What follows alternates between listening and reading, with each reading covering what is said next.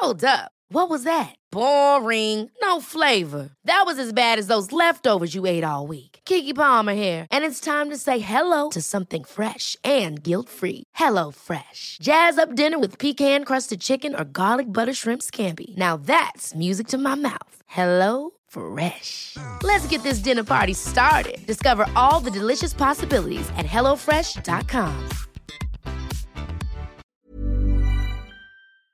Se van acercando las vacaciones y si tienes un bebé en casa, seguro que te preocupa cómo organizar sus comidas durante los viajes, los días de playa o las salidas a la montaña. Una opción cómoda y muy socorrida son los potitos de Nutriben, porque saben cuánto te preocupa dar a tu bebé tarritos nutritivos y con todas las garantías. Los potitos se preparan aquí en España con los mejores ingredientes, como frutas, verduras, carnes o pescados, y solo emplean aceite de oliva virgen extra. Esos ingredientes tal cual se trituran, cocinan y se envasan al vacío para su correcta conservación. Y ya sabes que igual de importantes son los ingredientes que lleva un alimento como los que no lleva. Los potitos de Nutriben son tarritos que no contienen sal, azúcares añadidos, almidón, colorantes, conservantes, gluten o aceite de palma. Recuerda que los únicos potitos son de Nutriben. Gracias a Nutriben y a su marca Potitos por apoyar los buenos contenidos en este podcast.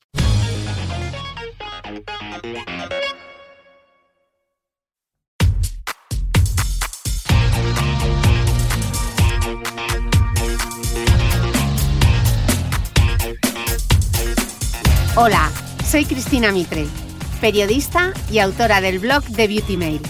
Bienvenidos a mi podcast, donde todas las semanas charlaré con los mejores expertos de la cosmética, la nutrición, el fitness y el bienestar, para que te sientas bien y te veas mejor.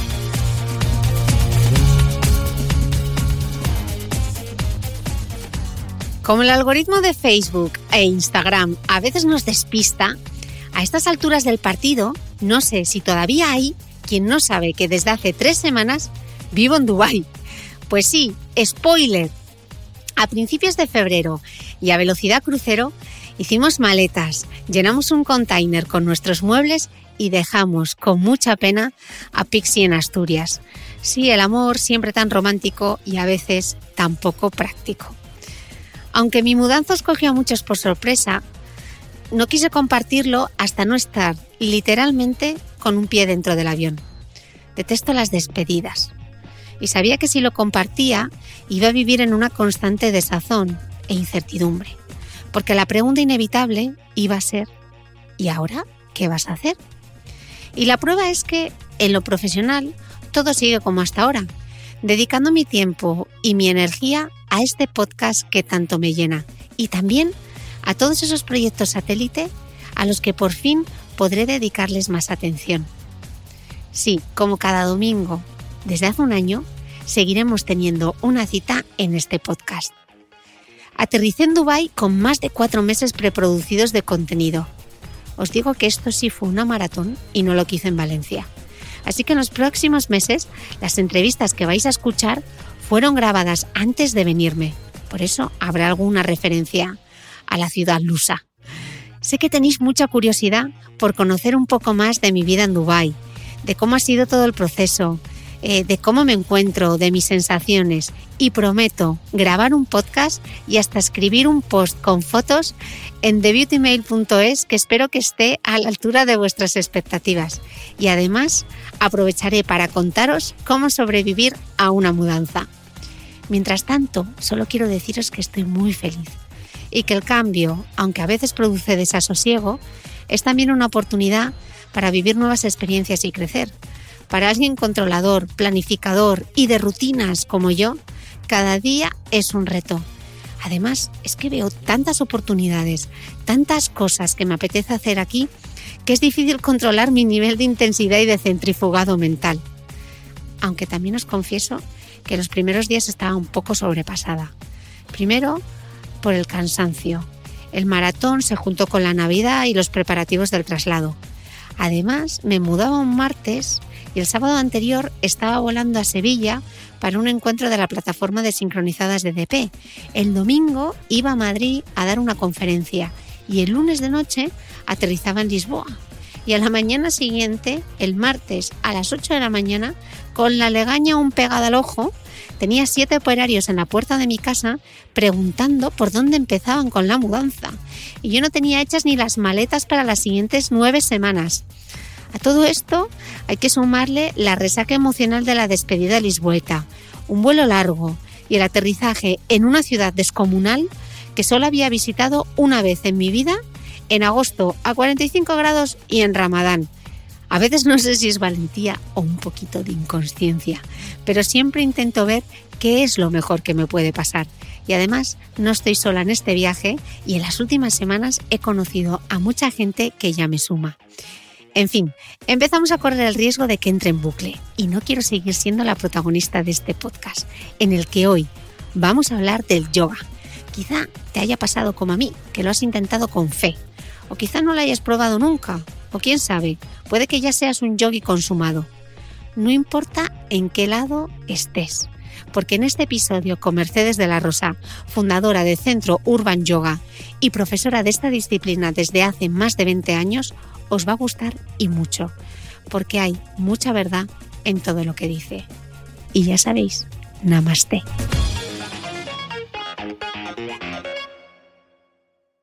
Bueno, bienvenidos todos a un nuevo episodio del podcast.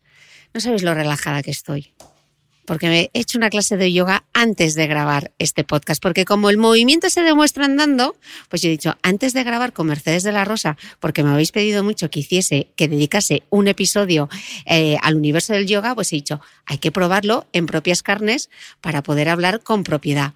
Así que tengo aquí a mi maestra yogi, Mercedes de la Rosa, directora del Centro Urban Yoga de Madrid, que me ha hecho un súper regalo hoy. Primero porque me ha regalado su tiempo, su atención y hemos hecho una clase juntas que además ha terminado con un masajito con aceite esencial. O sea, yo de aquí voy a coger el avión para Lisboa y yo creo que puedo levitar y llegar a Lisboa yo sola, con la buena energía que me has dado, Mercedes.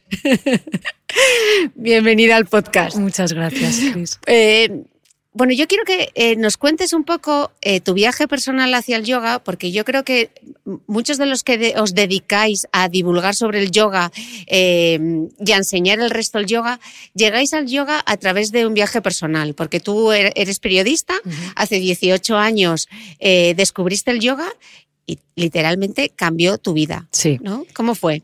Bueno, yo tenía un problema de insomnio, muy jovencita, me costaba mucho dormir. Y, y, bailaba, por esa época bailaba mucho, bailaba como cinco horas diarias, o sea, realmente, eh, ¿no? Y, me decía, bueno, si te cansas y tal, pero yo no conseguía dormir. Entonces, eh, probé distintas técnicas, no me funcionó ninguna. Entonces, alguien me, me, me, dijo, prueba este tipo de yoga, porque yo había probado un yoga eh, anteriormente, eh, muy tranquilo, muy pausado y tal, y aquello a mí no me funcionó. Entonces me dijeron, prueba este tipo de yoga que es más, es más dinámico, eh, es más físico, se llama Stanga Yoga.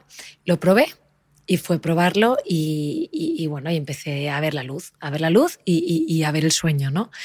Y entonces de ahí, eh, pues ya empecé a entender muchas cosas y me enganché de por vida. Y te enganché de por vida, mm. que empezaste a practicar, tú tenías tu trabajo. Sí, yo trabajo como periodista y paralelamente eh, abrí mi primer centro de yoga junto a Mónica, mi socia, y, y de ahí poco a poco fui, fui cambiando los pesos, ¿no?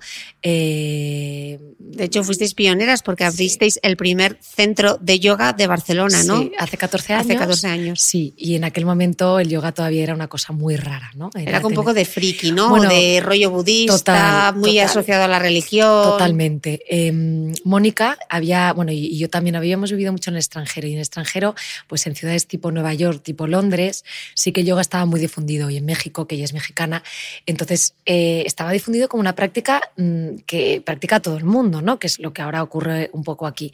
Pero en aquel momento yo me acuerdo que nos, llamaban porque no había ni no había Google, o sea, no había internet, no había mmm, páginas web, no había nada. Nos llamaban por teléfono y decían, pero es que yo, yo esto del yoga, es que yo como carne, ya, y, eh, no, es que yo, mmm, yo, yo, yo, voy al gimnasio, ya, y yo, yo no soy flexible, ya, y, o sea, no, todavía había todo este perjuicio alrededor del yoga de que si no eras tal o eras cual no podías practicarlo, ¿no? Por suerte, eso ya ha ido cambiando mucho, ¿no? Ya hace tiempo que ha ido cambiando y ahora ya yo creo que ya hay muy poca gente que, que, viene con ese prejuicio, mm. ¿no? Porque el yoga realmente no es un deporte, es una práctica. Es una práctica. O sea, el, yoga son técnicas, técnicas físicas, técnicas meditativas, técnicas de respiración, que lo que te proporcionan son, o sea, es por un lado bienestar físico y por otro lado eh, serenidad mental, ¿no? Todos vivimos deprisa y con prisa y eso nos hace pues, tener mm, picos de ansiedad, picos de estrés, eh, bueno, todo dolencias alrededor, ¿no? De este, de este, bueno, de, esta, de este mal vivir. Que tenemos. Y, y, el yoga es el complemento a cualquier otra actividad física, ¿no? Yo, por ejemplo, que corro, Maravilloso, maravilloso. Por ejemplo, para los corredores, eh, el yoga primero te previene de muchas lesiones porque tienes el músculo estirado y suavizado, ¿no? Que no tienes esa tensión que provocan los, los, deportes más de impacto. Eh, y entonces te hace que te lesiones mucho menos. Por otro lado, te da una capacidad pulmonar mm, espectacular, que para, para los corredores es muy importante. Y luego te da mucha fortaleza mental, mucha. Mm seguro que quien nos esté escuchando, que esto lo digo siempre, porque ya capacidad de leer la mente, dice, ya, claro, es que yo, seguro que están en la misma situación en la que yo, que llevo años, y tú lo sabes, porque esto ya lo hemos hablado muchas veces, yo es que quiero hacer yoga, o sea, tengo la intención, pero nunca... Eh, encuentro el momento, no sé cómo incluirlo en mi día a día, no sé cómo practicar, ni siquiera sé qué tipo de yoga. Entonces, para quien nos esté escuchando, quiero empezar a hacer yoga, pero ¿Por dónde empiezo? Vale. Primero, seguramente eso de, bueno, no tengo tiempo, no tal. Es porque igual hasta este momento no ha sido tu prioridad, ¿no? Tenías, pues normalmente tenemos muchas cosas en nuestras vidas y hasta que eso no se convierte en una prioridad por X y o Z, por las razones que sean, cada uno tiene las suyas, no, no pones la activación, como si dijésemos. Cuando eso realmente es algo que se convierte en una prioridad para ti, buscas primero el hueco en tu agenda, ¿no?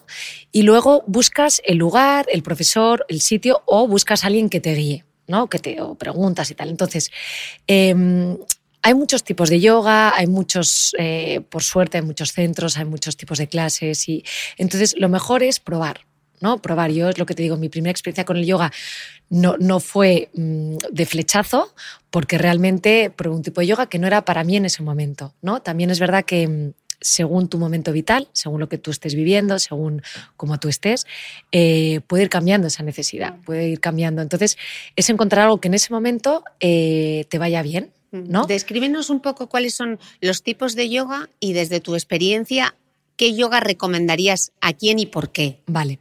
Eh, el yoga más extendido en Occidente es el Hatha Yoga. El Hatha Yoga es el que mezcla posturas, con respiración, como si dijésemos, para entendernos, ¿no? Así muy sencillamente. Entonces, dentro de ese Hatha Yoga hay muchas variantes. Hay variantes más estáticas o más de alineamiento, que podría ser el Iyengar, que podría, o sea, más, eh, trabajan más la postura, la mantienen más tiempo, eh, eh, trabaja mucho con, con, bloques, cintas con ayudas, ¿no? Con mantas y, sillas. hasta la más dinámica, que sería para entendernos, el Viñasa Ashtanga, que son primos hermanos, ¿no? Entonces, dependiendo de cómo seas o qué otras actividades tengas en tu vida, eh, vas a conectar más con una y con otra. La finalidad última de todos estos tipos de yoga es la misma, ¿no? Es, eh, por un lado, encontrarte bien físicamente, por otro lado, eh, pues eso, estar más centrado, más atento, con más espacio mental y con más serenidad mental. Pero, por ejemplo, a quien tenga lesiones, a quien tenga em, pues estados físicos más delicados, pues igual le conviene empezar por un tipo de yoga que mantenga más la postura, que sea más controlado, ¿no? Cada postura eh, que tenga sus ayudas eh, y que pueda mantener y el profesor pueda vigilar que se lo está haciendo bien el que sea una persona que necesita algo más físico o más nervioso físicamente o que necesita más pues un yoga más activo porque eso le va a ayudar a entrar por lo físico para luego serenar la mente. Claro, porque muchas veces pensamos, yoga, esto es para relajar la mente o que es para, a partir de lo... No, haga usted yoga, pero no el yoga realmente no es... Bueno, quizás sea para todo el mundo, pero ¿qué fondo físico tienes que tener para hacer yoga? Todo el mundo, o sea, no, necesitas una condición física, ni una edad, ni para practicar yoga, porque hay muchos tipos de yoga y puedes adaptarlo a cualquier etapa de tu vida. Entonces tú puedes empezar en cualquier punto de partida, o sea, eso no es... Luego de ahí tú vas viendo, y es lo que te decía antes. También es verdad que según tú vas cambiando, eh, igual necesitas distintos tipos de yoga, no siempre necesitas lo mismo ¿no? a lo largo de toda tu vida. Y lo bueno del yoga es que lo puedes practicar hasta el día que te mueres. De hecho, la última postura que hemos practicado hoy, hoy es la postura del cadáver y te prepara para tu muerte. O sea, realmente eh, es que puedes practicar yoga mmm, hasta que te vas. ¿Por qué estamos tan.? Una de las cosas que te decía de, de, la práctica es esa conexión de nuevo con tu cuerpo y con tu espacio. O sea, sentir las manos sobre el suelo, los isquiones eh, sobre el suelo, agarrarte, activar la planta del pie, eh, en mi caso no subir tanto los hombros. ¿Por qué tenemos esa desconexión tan brutal con el cuerpo? Mira, eso es, eso es, es algo muy curioso. Mira, desde que somos pequeños te enseñan muchas cosas, ¿no? Te enseñan a comer, te enseñan a, ¿no? a andar. ¿Quién te enseña a respirar? Nadie. Respirar es la función vital más importante. O sea, sin respirar no estamos aquí. Entonces, eso es una cosa muy curiosa eh, que yo no entiendo cómo, cómo, no cambiamos ese chip, porque realmente la respiración es la base de todo. Si tú respiras con cierta conciencia, eso te va a dar conciencia hacia, primero, tu función vital, hacia tu mente, porque a través de la respiración puedes cambiar tus estados mentales, y hacia tu cuerpo, porque tú oxigenando tu cuerpo vas a sentir muchas cosas, vas a sentir si tienes tensiones, las vas a poder diluir o aminorar. Eh, entonces, para mí, o sea, esa es la base. Y de ahí, claro, nos vamos desconectando de todo. Si tú estás desconectado de tu respiración, que es tu función vital, ¿cómo no te vas a desconectar de la palma de tu mano? O de la planta del de pie. La planta ¿no? del pie. Caminamos todo el día como posesos. ¿Tú crees que alguien se para a ver cómo está cómo, y cómo está caminando nadie. Si vamos tan deprisa, vamos tan acelerados, tenemos unos ritmos de vida tan desconectados con nuestra naturaleza, ¿no? Con nuestro ritmo natural. Y claro, es que eso mm, va por un lado y nosotros por otro. Al comenzar la clase me dijiste, lo más importante, olvídate de llegar a la postura, olvídate de, de, de, de, estirar, lo más importante es la respiración, focaliza en la respiración. Alguien que se quiere iniciar, ¿cómo tiene que hacer la respiración? O, o sencillamente que no quiere iniciarse con el yoga, pero quiere tomar esa conciencia de respiración. Mira, es, es algo muy curioso respirar es lo que más le cuesta a la gente. Mucho más que subir la pierna, que bajar el brazo, que. O sea, eh, estamos, lo que te decía, tan desconectados que cuando tú le dices a alguien, y ahora respira, no saben cómo hacerlo. Bueno, y te, incluso en, hay posturas que se te olvida respirar claro. y estás con la respiración contenida. Total, contenida y tensa. Entonces, eh, hay un ejercicio que es súper sencillo, pero súper complicado, que yo recomiendo a, todo el mundo, porque eso lo podemos hacer todos, que es hacer 10 respiraciones conscientes, o bien cuando te despiertas, o bien cuando te vas a dormir. 10 respiraciones conscientes quiere decir que si a la quinta te has ido con la lista de la compra, con lo que tengo que hacer en el día de tal, vuelves a la primera. Te aseguro que si tú haces este ejercicio, que parece una chorrada, porque lo es, pero eh, cada día 10 respiraciones conscientes a lo largo de un mes, te cambia la vida. ¿Y cómo haces? ¿Inhalas? Inhalas. En yoga, eh, a ver, los indios decían una cosa que era que cada órgano y cada parte del cuerpo tenía su función, ¿no? La de la boca era comer, la de la nariz es respirar. En, eh, en casi todas las prácticas de yoga, luego hay pranayamas que sí que van por la, nariz, por la boca, pero casi siempre se respira por la nariz. Entonces, inhalas por la nariz, exhalas por la nariz, ¿sí? Y entonces, simplemente inhalas exhalas. Diez veces conscientemente, o sea, realmente estando ahí presentes. Y eso, eso es yoga, eso es unir, ¿no? Yoga al final significa unión, unión, unión de uno con uno mismo, unión de uno con el universo, o sea, hay muchas interpretaciones. Entonces, cuando tú unes tu respiración, tu cuerpo y tu mente, eso es yoga. O sea, que lo que más le cuesta a la gente realmente no es tanto llegar a la postura, o sea, la mecánica, como el respirar, sino la respiración. Y cuando se te agita, porque a veces uh -huh. en la práctica se me agitaba, ¿eso es porque me está costando la postura o porque se me ha ido la cabeza y no estoy respirando? Bueno, puede ser una mezcla de las dos, ¿no? Entonces, básicamente lo que tienes que hacer es, cuando tú vuelves a tu respiración, ya auto automáticamente se empieza a serenar. Porque Aquí ya... estáis todas haciendo... Porque yo lo estoy haciendo y estoy bajando. Estoy hablando con Mercedes y todo el rato bajando los hombros, metiendo el ombligo. Pero es eso, o sea, a la que tú tomas conciencia, ya ese es el punto número uno para suavizar. O sea, la respiración ha de ser suave, ha de ser eh, atenta, o sea, tienes que tener la atención puesta ahí y ha de ser eh, completa, o sea, realmente sentir que estás respirando. Vale, o sea, este ejercicio al levantarnos, ¿no? Las 10 respiraciones. O al irte a dormir, también Puede, puede ser un, buen ejercicio de, también para bajar, ¿no? Un poco llegas a la cama con tanta, tanto ruido mental que tú, cuando focalizas tu atención en tu respiración, todo ese ruido va bajando. Ok. Cuando empezamos la práctica, me dijiste el tema de la respiración y me hablaste de los tres candados. Sí. Eh, y hemos insistido mucho durante toda la práctica con el tema del, suelo pélvico, que en el caso de las mujeres muchas veces a la hora de hacer ejercicio es el gran olvidado. Y en los hombres, ¿eh? Y en los hombres mm, también. Mucho. Eh, explica un poco eh, lo de los candados y la importancia de meter el ombligo hacia, hacia atrás. A ver, eh, lo voy a explicar de manera sencilla, para que, para que lo percibamos. Básicamente, en, en, la práctica del Hatha Yoga hay tres candados eh, de energía, ¿no? Uno está en la garganta, otro está en la parte de abajo del vientre, como un poquito por debajo del ombligo, y otro está en el suelo pélvico. Entonces, lo que, lo que te dicen las enseñanzas del yoga es que si tú activas, que no contraes, mantienes el prana, la energía vital, funcionando dentro del cuerpo. No dejes que, no dejas que esta se dispersa, ¿no? Que se disperse y que. Entonces mantienes esa energía dentro de ti, ¿no?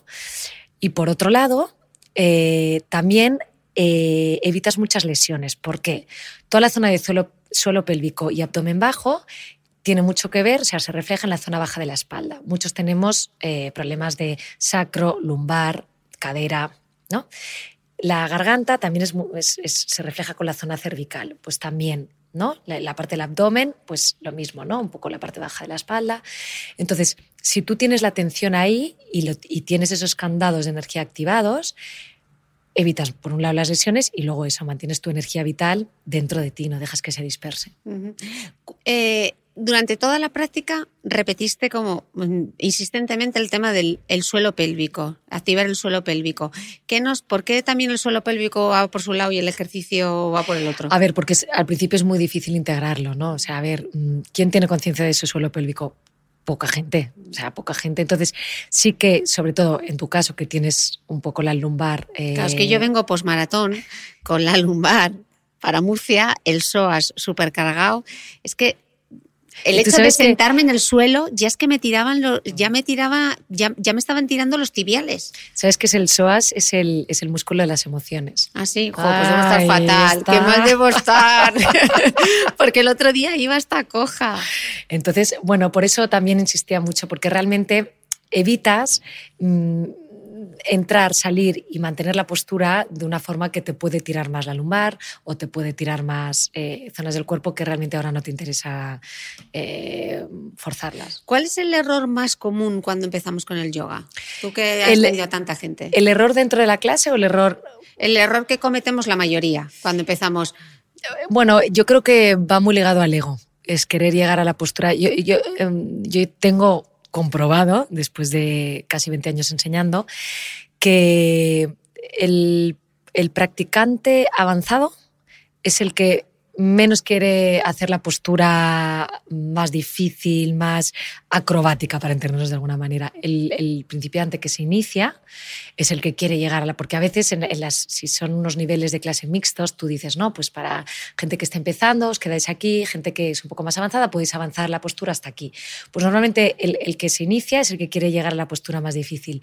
Y el practicante avanzado igual, igual quiere, va, tranquilamente, pero igual se queda en la, en la, en la, postura más básica, ¿no? Para entendernos.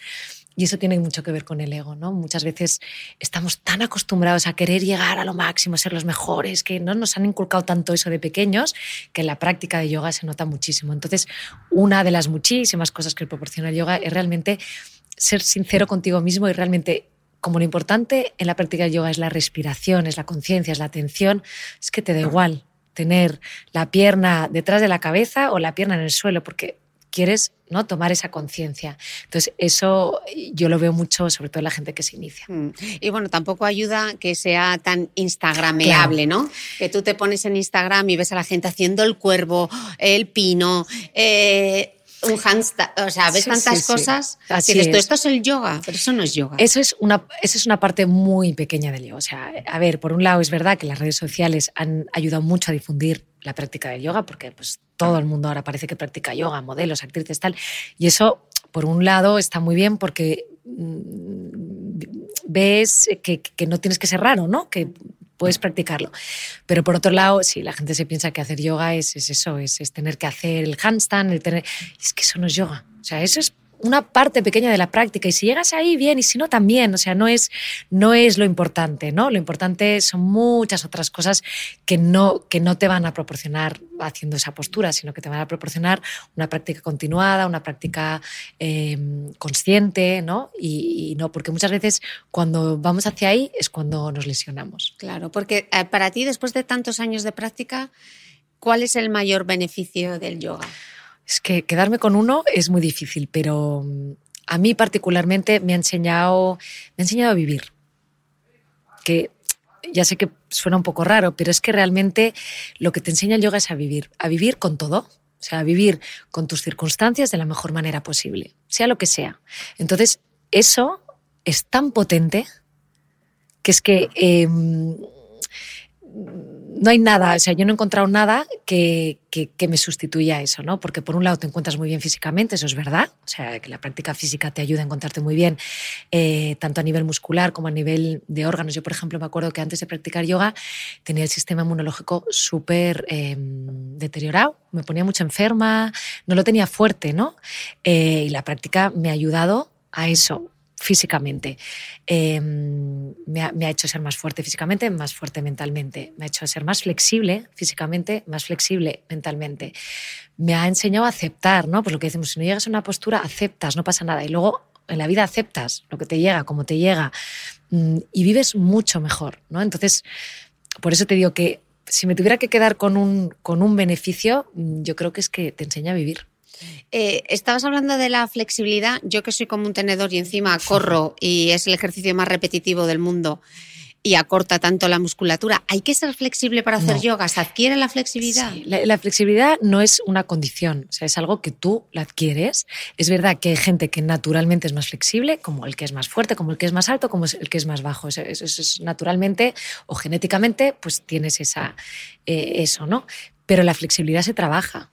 La flexibilidad es algo que poco a poco eh, tú vas adquiriendo y la respiración es súper importante para adquirir esa flexibilidad, porque cuando el músculo está tenso es muy difícil alargarlo. Si tú le das oxígeno, si lo suavizas, ese músculo se irá alargando naturalmente y orgánicamente.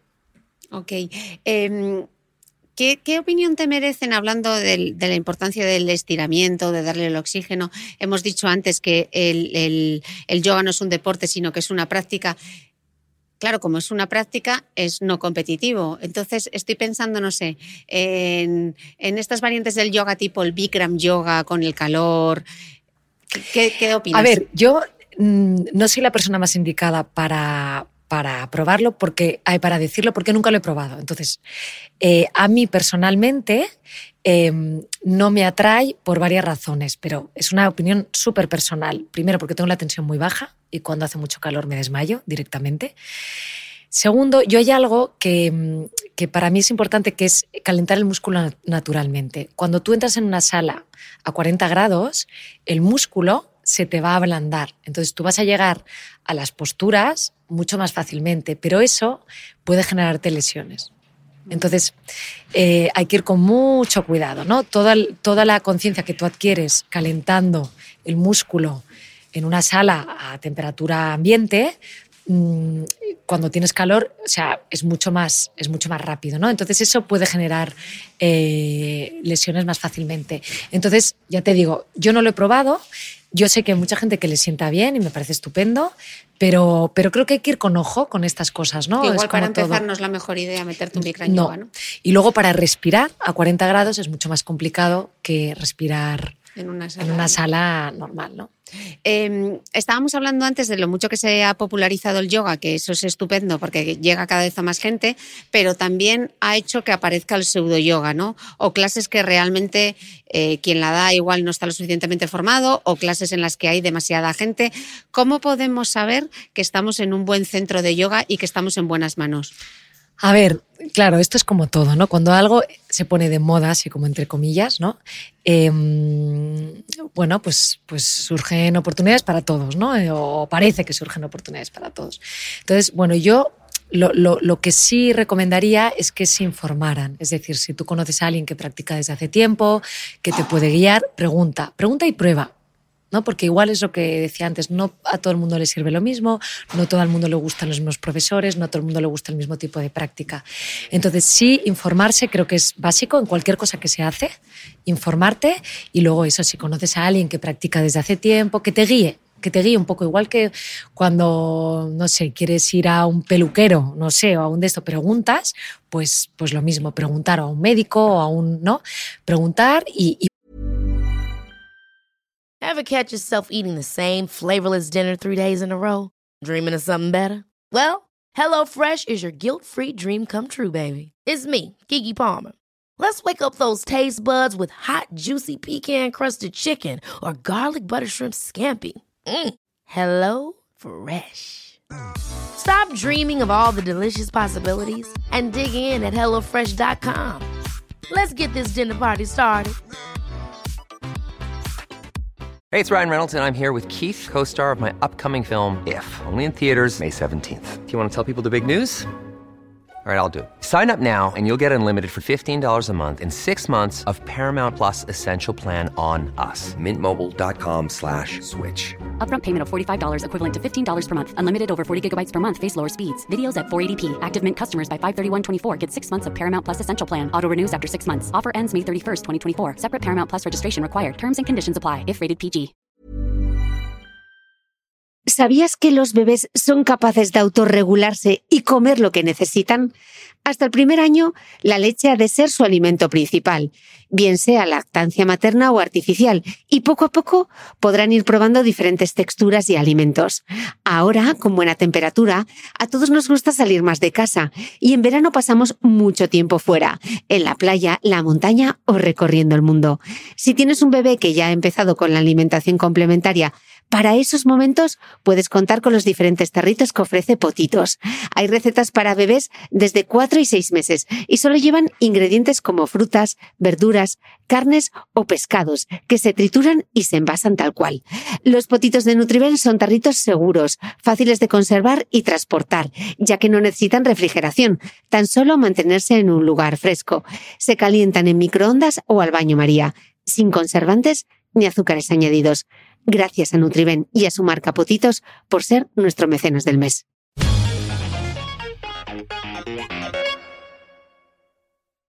probar. ¿Y cómo es de importante la figura del profesor? Bueno, todo. Yo creo que el profesor, sobre todo al principio, ¿no? Eh, es tu guía. Entonces, un profesor ha de ser eh, una persona muy formada. En esto sí que, por ejemplo, aquí somos muy, muy, muy, muy, muy, muy serios con eso, ¿no? Porque es verdad que te viene gente. Nosotros tratamos de probar un profesor cada semana, aunque no necesitemos, pero vamos probando. Nos gusta probar cosas y tal. Entonces, te llegan los currículums, tienen ocho formaciones, tal y cual, y luego les dices, va, pues vamos a probar una clase. Y a veces mmm, no te llega, ¿no? Igual se han formado mucho tal, pero no te llega. Entonces, mmm, pues eh, para nosotros ese profesor mmm, no nos, va, no nos va a inspirar, no nos va a guiar, no nos va. Entonces, eso es lo que tratamos de no hacer, ¿no? El buen profesor, ¿quién es? Pues es un profesor que tiene conocimientos teóricos, que tiene eh, una práctica continuada diaria, súper importante, que eh, que sabe transmitir, que sabe corregir y que no solo hace yoga dentro del mat, sino fuera del mat también, que para nosotros eso es súper importante. O sea, cuando salen de la clase sigue siendo yogi. ¿En, eh, ¿Y en qué se ve eso? Bueno, en la forma que hablas a la gente, en la forma que te relacionas con tu comunidad, porque al final se generan comunidades, ¿no? La gente piensa que cuando tú llegas a un centro de yoga llegas queriendo sentirte mejor, por lo que sea. Da igual, si es físico, si es mental, emocional, si es... Entonces, tú ahí estás generando un vínculo, ¿no? Estás generando un vínculo de alguien que, que, que va a creer en ti, que va, ¿no? que, que, va a seguirte y que va a, a, través de ti a sentirse mejor. Entonces, eh, ese vínculo eh, es muy delicado y es muy importante. Entonces, no solo puede ser sobre el mat y dentro de la clase cuando la puerta está cerrada, sino tiene que ser también aquí fuera, ¿no? ¿Y cómo es de importante eh, cuando yo estaba intentando hacer las posturas que tú me ayudabas, el contacto, ¿no? El que te, el que te pongan una mano sí. que te ayude, ¿no? Sí, eso es muy delicado también, ¿eh? También porque o sea, hay gente que no sí, le gusta. Hay gente que no le gusta. Eh, ha de ser algo suave, o sea, que no sea brusco, algo que es suave, pero que te acompañe, que te ayude a intuir dónde está ese espacio, dónde está ese, ¿no?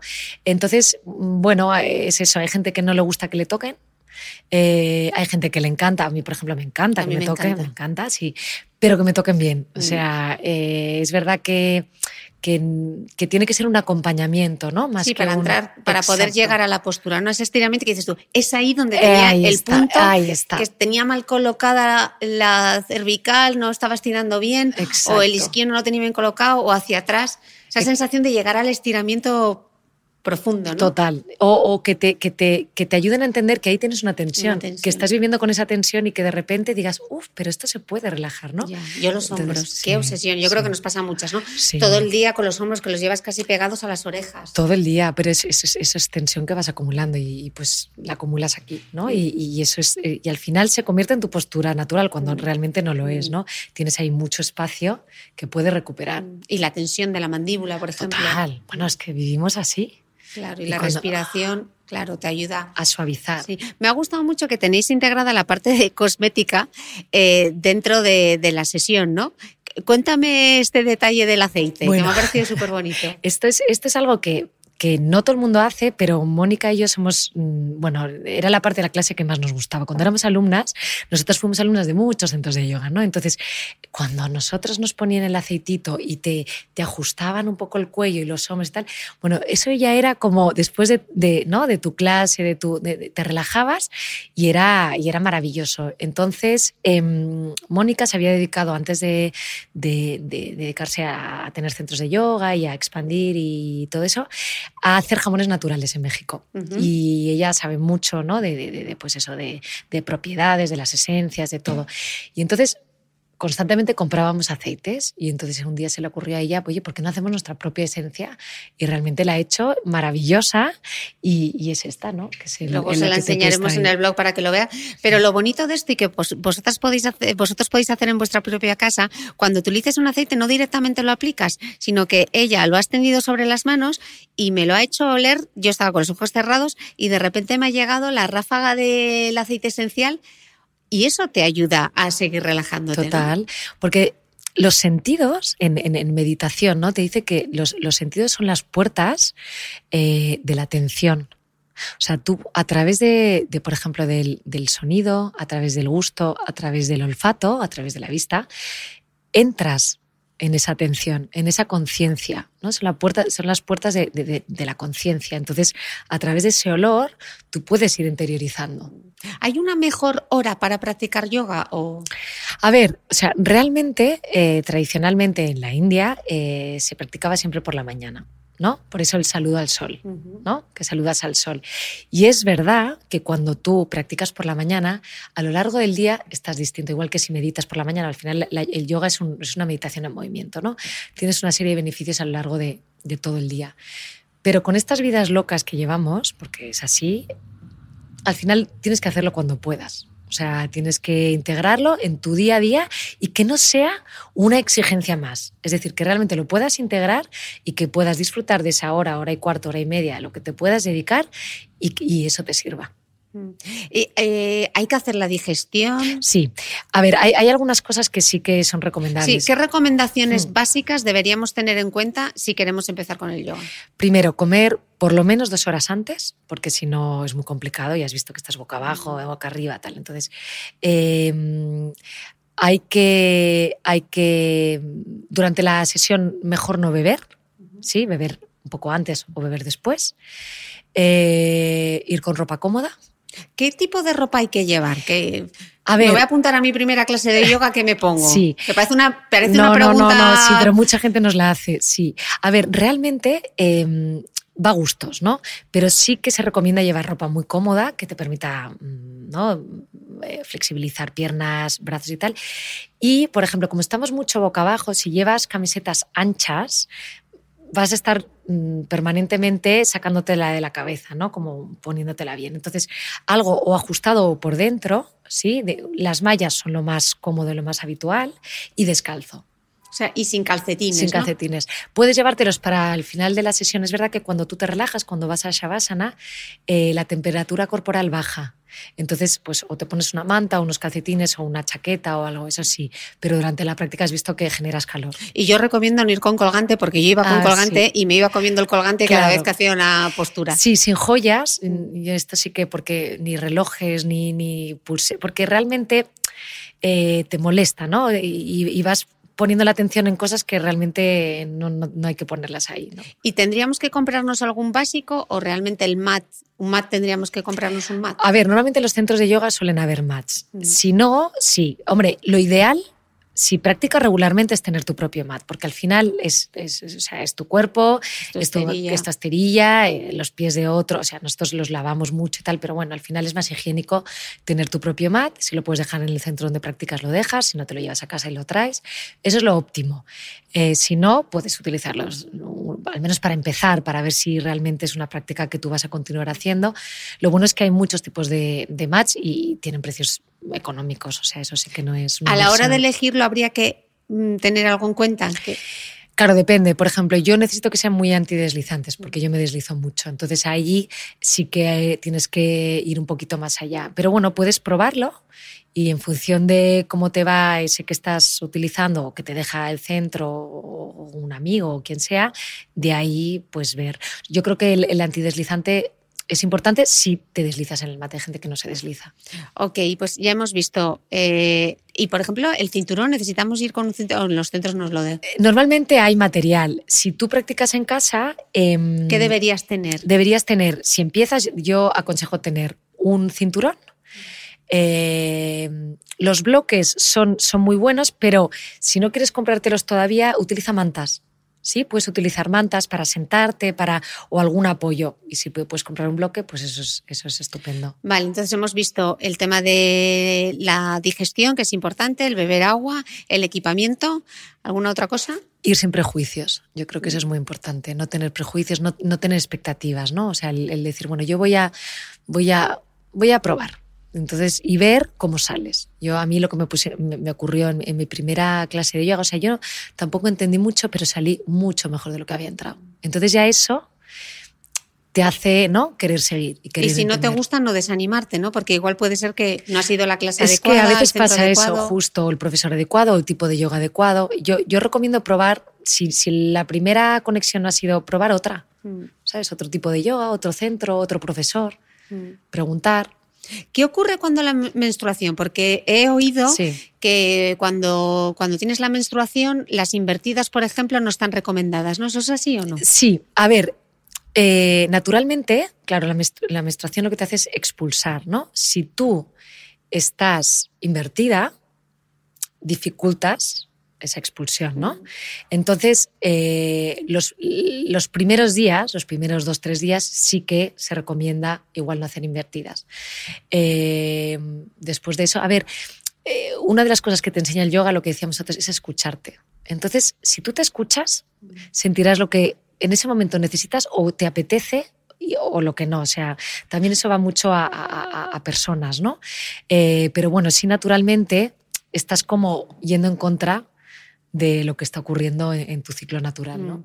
En este podcast, algunos expertos en fitness, como Domingo Sánchez, cuando hemos sacado el tema del yoga, hablaban de que hay determinadas posturas que para la biomecánica, eh, claro, que al ser un- una disciplina eh, tan tradicional de hace tantos años, que no se ha tenido tanta en cuenta la, bi- la biomecánica. Entonces, que por ejemplo, posturas, estoy pensando la del arado, Sí. eh, o determinadas posturas que cargan mucho las rodillas. ¿Hay que tener cuidado con algún tipo de postura si A ver, yo creo que también va mucho, o sea, no todos los cuerpos son iguales. Entonces, sí que es verdad que es una, es una, son unas técnicas que se desarrollaron en India. El cuerpo de los indios no es como el nuestro. O sea, ellos se, se, se, sientan en la postura de Malasana, que es la que dobla rodillas ¿no? y te vas hacia el suelo. Para a mí me ha costado la misma vida para, hacer eso. Para, para, esperar el tren. Entonces, yeah. ¿sabes? Entonces ya crecen de otra manera, tienen otro. Entonces sí que es verdad que no todos los cuerpos están hechos para lo mismo. Pero entonces sí que yo soy partidaria de adaptar la postura. Hay tipos de yoga que son más rígidos, que te dicen, no, ha de ser así y ha de ser así. Yo en esto discrepo un poco y creo que sí que hay que ir adaptando y ir ayudando, a ir eh, utilizando ayudas, ¿no? Pues los bloques, las cintas, los, las, las mantas, y ir colocándolas y poco a poco ir sintiendo, porque no todos los cuerpos son iguales. Bueno, de hecho, antes de, de empezar la clase, lo primero que me has preguntado es ¿qué te duele? Mm. ¿Qué zona tienes que esté más cargada? Claro, porque, porque no puedes pretender ¿no? Que si tú tienes un, un, pues una condición en tu lumbar, eh, hacer las posturas, no, o sea, realmente adáptalo y que te ayude a, a destensar mm. eso, ¿no? O sea, al final el yoga lo que te ayuda es a sentirte mejor, entonces no hay que forzar. ¿Está desaconsejado para alguien? O sea, ¿hay alguien que realmente no puede hacerlo? No, porque hay tipos de yoga para, pues, por ejemplo, eh, durante el embarazo. Eso pues, te iba a preguntar sí, ahora. Eh, o sea, yo sí que recomiendo encontrar ese tipo de yoga para, para tu momento vital o tu condición. Es decir, si estás embarazado, practica yoga prenatal. ¿Sabes? No empieces metiéndote en una clase normal, que mucha gente, es, muy, es muy curioso, muchas mujeres empiezan a practicar yoga durante el embarazo, que es maravilloso, pero no quieren hacer yoga prenatal, quieren meterse en una... En, entonces dices, no. O sea, precisamente tú en este momento de tu vida necesitas esto porque te va a ir bien para ti, para tu bebé, para tu parto, para tu recuperación, para todo, ¿no? Por ejemplo, mm, hay yoga oncológico durante un proceso de cáncer, puedes practicar yoga, pero tienes que practicar un tipo de yoga que te va a ayudar en ese momento, ¿no? Para distintas, distintas eh, condiciones físicas y mentales también, ¿no? Procesos mentales, procesos emocionales. Eh, ¿Qué más? Yoga para niños, yoga para adolescentes, maravilloso. Eh, o sea, pero hay que encontrar ese tipo de yoga que, que, que, que, te va a ir bien en esa etapa. Mm. Eh, ¿Por qué hemos terminado, eh, cuando hemos hecho el OM, que seguro que haya mogollón de gente que le da corte de hacerlo del OM. ¿Por qué es tan importante hacer el OM ese? ¿O no hay que hacerlo? Bueno, a ver, eh, no hay que hacerlo realmente, pero sí que es, eh, el OM es, un, es el, el, sonido universal, ¿no? Y es el, el, los mantras, el cantar, es parte de la práctica del Hatha Yoga. Lo que pasa es que nos da un corte que nos morimos. Mm. Pero realmente cuando tú cantas, te conectas tanto, o sea, tu voz, tu, tu, tu ¿no? nuestro instrumento, eh, la vibración, eh, te conecta mucho. Lo que pasa es que, pues eso, volvemos, estamos tan desconectados, nos da tanta vergüenza, nos da tanto, ¿no? Que no pero el, el, el cantar mantras es, es una parte de la práctica de yoga también. Vamos a poner un ejemplo. Alguien que ha sido sedentario toda su vida y le han dicho que empieza con el yoga, que te va a venir bien. ¿Qué hace? ¿Qué hace? bueno, pues lo primero es eh, meterse en una clase básica, básica, básica, básica, básica, ¿vale? Para empezar a realmente a movilizar esas articulaciones, esos músculos que igual están súper ¿no? atrofiados o paralizados. O, entonces, que empiece poquito a poco, muy poquito a poco, y ya verá que, o sea, yo he visto cambios radicales, pero radicales, o sea, de gente que realmente no se podía mover, o sea, no se podía mover, era que, que, que, iba hacia adelante y las manos ni a las rodillas le llegaban. O sea, y realmente con sus procesos. Pero eso imagino que lleva tiempo, ¿no? ¿Cuánto hay claro. que practicar?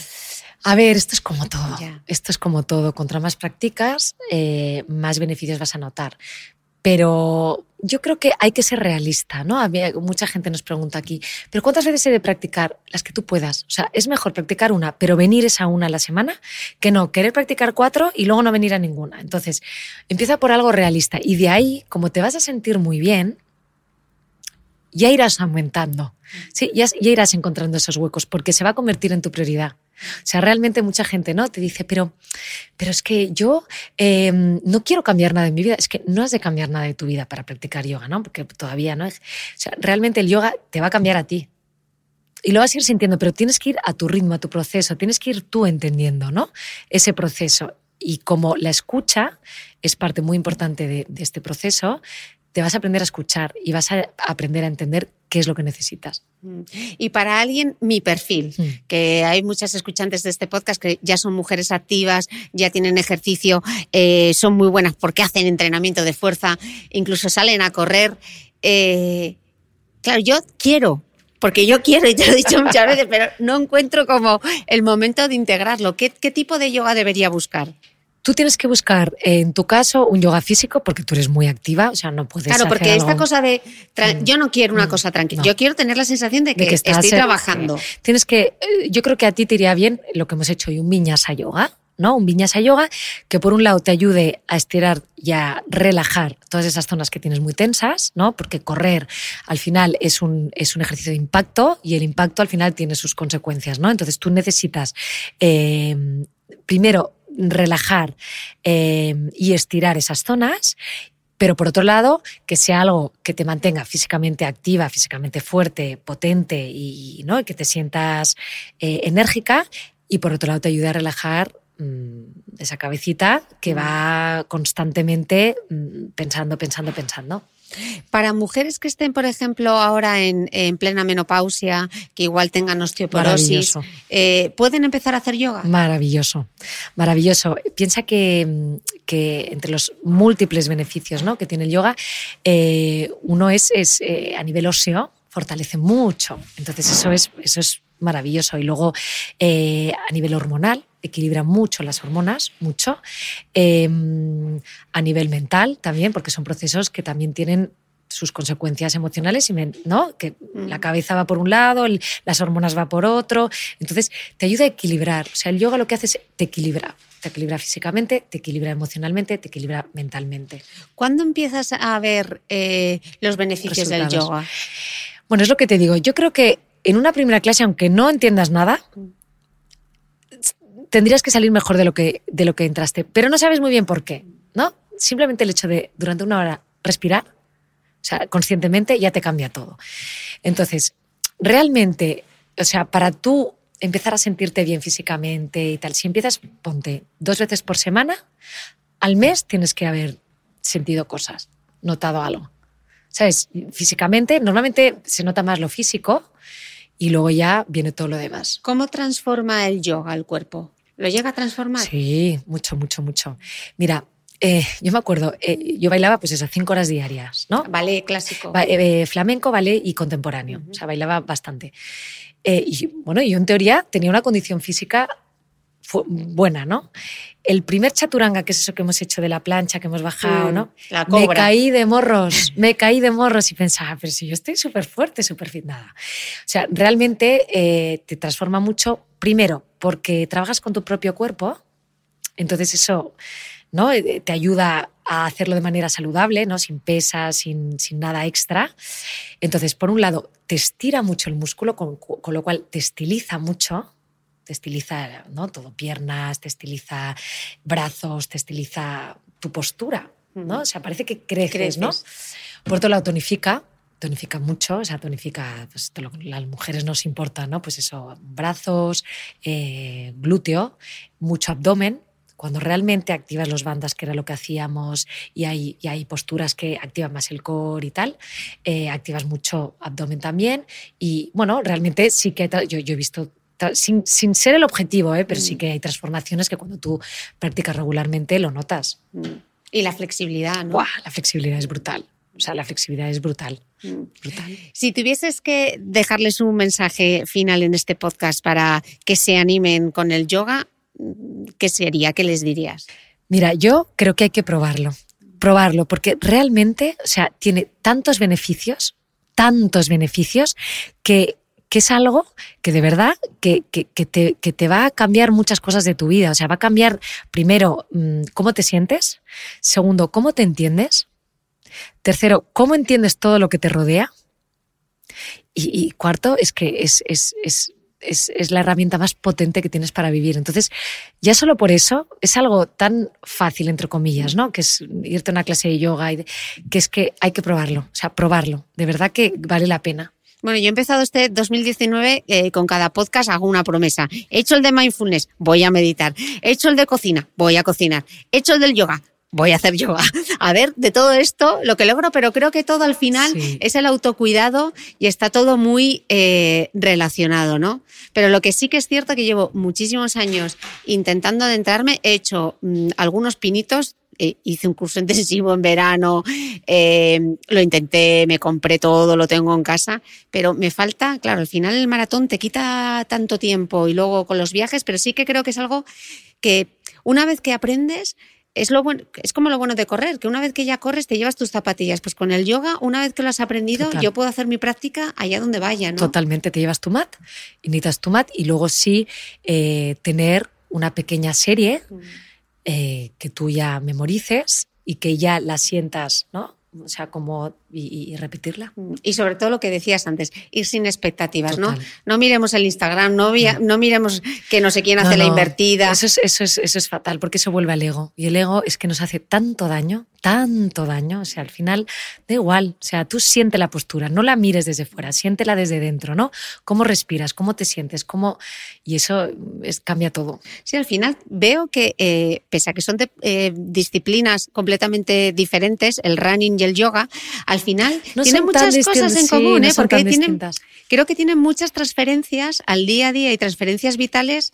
Total, total. Y, y realmente te hace estar consciente, ¿no? Supongo que cuando corres, no lo sé, yo no soy corredora, Mm. pero estás muy presente, ¿no? Estás muy en lo En que estás haciendo. El yoga es lo mismo, o sea, te, te- te- te- te ayuda a estar presente 100% en lo que estás haciendo. Y eso, si lo trasladas a tu día a día, es que da igual lo que te echen, que si estás presente, ya está, vas a vivirlo con una plenitud todo, que da igual lo que sea. Pues con el objetivo de estar más presentes, de estar en el aquí y en el ahora y del disfrutar, que al final se trata de eso y, y habitar nuestros propios cuerpos. Mercedes, millones de gracias, ha Gracias sido un lujazo y yo nada, os iré contando a ver si logro esto de hacerme yogi. Bueno, yo creo que al menos Seguro. voy a intentarlo y la actitud la tengo. Y con la clase que he hecho con Mercedes, yo creo que esto era el empujón que necesitaba. Eh, nos seguimos, eh, nos vemos por Instagram, nos vemos en las redes sociales y os espero el próximo domingo. Gracias. No olvides que todas las notas de este capítulo están en mi blog de beautymail.es. Además, si no quieres perderte ningún capítulo del podcast de Cristina Mitre, suscríbete a thebeautymail.es y a cualquiera de las aplicaciones en las que puedes escuchar mi podcast, como Spreaker, Apple Podcast, Spotify, Evox y YouTube. Solo tienes que buscar el podcast de Cristina Mitre y darle a suscribir. Y un último favor, si entras en iTunes y me dejas un comentario y además me regalas unas estrellas, ayudas a que este podcast tenga cada vez más visibilidad y pueda seguir creciendo. Te espero el próximo domingo con una nueva entrega del podcast de Cristina Mitre.